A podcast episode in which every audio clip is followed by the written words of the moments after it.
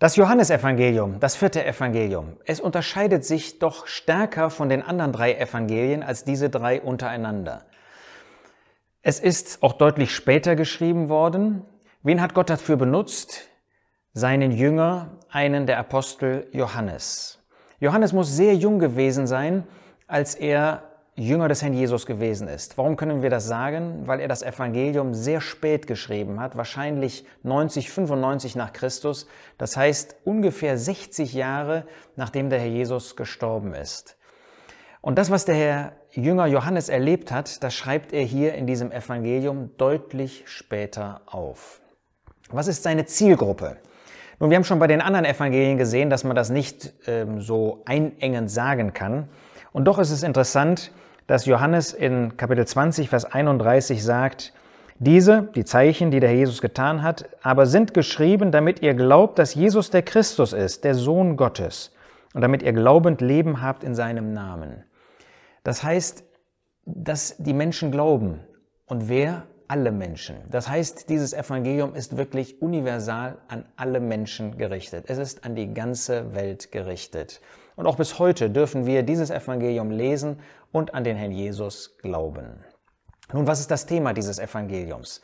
Schon der Einstieg macht das deutlich. Im Anfang war das Wort und das Wort war bei Gott und das Wort war Gott. Vers 14. Und das Wort wurde Fleisch und wohnte unter uns. Da sehen wir, dass von einer Person gesprochen wird, die ewig ist, die ewig war. Dieses Evangelium zeigt uns den Herrn Jesus in der höchsten Herrlichkeit, die es gibt.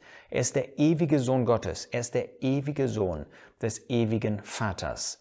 Deshalb finden wir keine Geburt. Der ewige Sohn ist nicht geboren.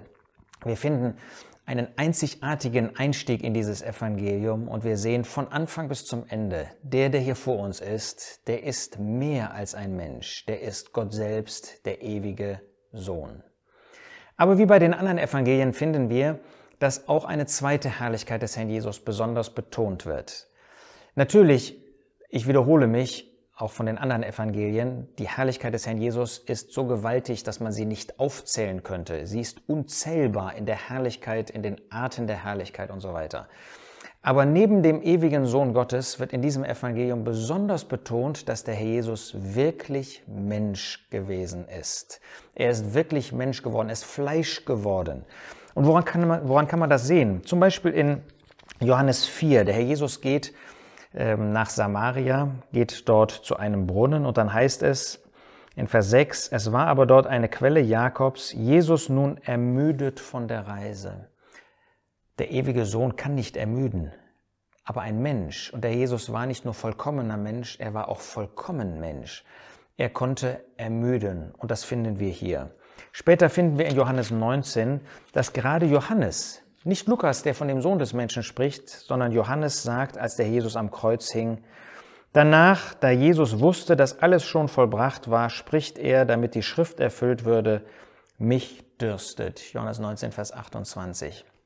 Der Jesus hatte wirklich Durst am Kreuz von Golgatha. Wahrscheinlich hat er über viele Stunden nichts zu trinken bekommen. Nun, wir wissen, dass er das auch gesagt hat, weil es ihm um einen geistlichen Durst ging. Aber wir müssen zunächst einmal festhalten, dass der Herr Jesus wirklich durstig war. Aber das Großartige ist, es wird gesagt, damit die Schrift erfüllt würde. Das heißt, auch da leuchtet hervor, dass der Jesus Mensch ist. Er wollte Gott vollkommen gehorsam sein und deshalb hat er auch da die Schriften erfüllt. Der Jesus, der ewige Sohn Gottes und zugleich vollkommener Mensch. Wenn man über Schlüsselverse in diesem Evangelium nachdenkt, Johannes 20 habe ich schon genannt, das ist sicherlich ein Schlüsselvers. Der letzte Vers gehört auch dazu. Der letzte Vers des ganzen Evangeliums. Johannes 21, Vers 25. Es sind aber auch viele andere Dinge, die Jesus getan hat. Und wenn diese einzeln niedergeschrieben würden, so würde, denke ich, selbst die Welt die geschriebenen Bücher nicht fassen. Das, was der Herr Jesus getan hat, wer der Herr Jesus ist, wie er gewirkt hat, da könnte man alle Bücher der Welt zusammennehmen. Das ist nicht für Menschen zu fassen. So gewaltig ist seine Herrlichkeit. Wenn wir über die Einteilung dieses Evangeliums nachdenken, dann können wir sagen, dass die Kapitel 1 bis 2 von der ewigen Herrlichkeit dieses eingeborenen Sohnes Gottes, des ewigen Sohnes sprechen. Die Kapitel 3 bis 17 offenbaren dann ihn, wie er auf der Erde gelebt hat, und weil er Gott offenbart hat, seinen Vater, finden wir dort die Offenbarung Gottes. Wir finden in den Kapiteln 3 bis 7 besonders, dass Gott in seinem Licht offenbart wird. Wir finden dann, nein, in seinem Leben offenbart wird. Wir finden dann in den Kapiteln 8 bis 12, dass Gott in seinem Licht offenbart wird. Und dann finden wir in den Kapiteln 13 bis 17, dass die Liebe Gottes offenbart wird. Gott vollständig, vollkommen in dem Sohn offenbart. Und dann finden wir in den Kapiteln 18 bis 21 die Offenbarung Gottes in dem Tod und in der Auferstehung des Herrn Jesus. Zum Schluss, wie immer, möchte ich bei den Evangelien ein paar Besonderheiten nennen. Wir haben darüber gesprochen, wer der Schreiber dieses Evangeliums ist. Er nennt sich selber nicht mit Namen hier.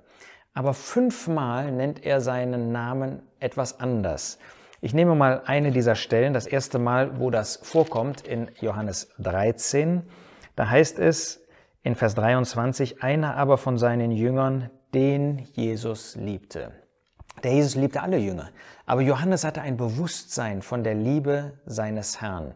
Und so schreibt er dieses Evangelium als jemand, der von dem Herrn Jesus geliebt war. Zweite Besonderheit, obwohl dieses Evangelium den Herrn Jesus als den ewigen Sohn Gottes zeigt, der alles auf einmal übersehen kann, der zu allen Menschen gleichzeitig reden kann, ist es doch das Evangelium, was ganz besonders zeigt, wie der Herr Jesus sich dem Einzelnen zugewendet hat. Wenn wir zum Beispiel an Nikodemus denken, wenn wir die Frau in Kapitel 3, wenn wir an die Frau am Jakobsbrunnen denken in Kapitel 4, der Mann in Bethesda in Kapitel 5, an die Ehebrecherin, an den Blindgeborenen. Immer wieder wendet sich der Herr Jesus dem Einzelnen zu.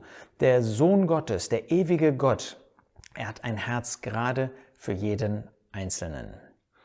Dritter Punkt, es ist das Evangelium des Wortes. Wir haben das in Johannes 1, Vers 1 gelesen. Das heißt, Gott offenbart sich in dem Herrn Jesus und der Herr Jesus offenbart sich selbst. Deshalb finden wir viele Reden in diesem Evangelium, in denen der Herr Jesus davon spricht, wie er sich dem Menschen zugewendet hat, wie Gott sich dem Menschen zugewendet hat. Es ist das Evangelium, wo die Reden des Herrn Jesus im Vordergrund stehen und die Gedanken Gottes offenbaren. Vierter Punkt. Ich habe schon darauf hingewiesen, Johannes ist sehr alt gewesen, als er dieses Evangelium schrieb. 60 Jahre äh, musste er warten. Das zeigt etwas davon, dass Gott wollte, dass das in Johannes reifte, was er an dem Herrn Jesus gesehen hat. Er sollte auch die erste Entwicklung in der christlichen Zeit sehen und dann ganz besonders in einer Zeit des Niedergangs zeigen, dass die Beschäftigung mit der ewigen Herrlichkeit des Herrn Jesus die Herzen erfrischt. Fünfter Punkt. Dieses Evangelium zeigt uns ganz besonders siebenmal, dass der Herr Jesus, der Sohn vom Vater, geliebt ist. Es ist also nicht nur, dass Johannes empfunden hat, dass er von dem Herrn Jesus geliebt ist, sondern er hat schreiben dürfen, dass der Herr Jesus selbst als der ewige Sohn und als der Mensch hier auf der Erde vollkommen die Liebe des Vaters immer empfunden und erlebt hat. Und letzter Punkt. Das Alte Testament zeigt Gott als den Ich Bin. Ich bin der Ich Bin. So hat sich Gott Mose gegenüber offenbart. Und der Herr Jesus zeigt in diesem Evangelium in siebenfacher Hinsicht, dass er dieser Ich bin ist. Er sagt zum Beispiel, ich bin das Brot des Lebens, ich bin der wahre Weinstock, ich bin die Auferstehung und das Leben. Siebenmal zeigt der Jesus, dass er dieser Gott ist, der sich dem Volk Israel zugewendet hat, der Herr Jehova Yahweh. Das ist der Herr Jesus in seiner ewigen Herrlichkeit. Ihn dürfen wir bestaunen und ihn bewundern. Deshalb, wenn du dieses Evangelium liest, dann wird dein Herz erfüllt von der Herrlichkeit dieses ewigen Sohnes.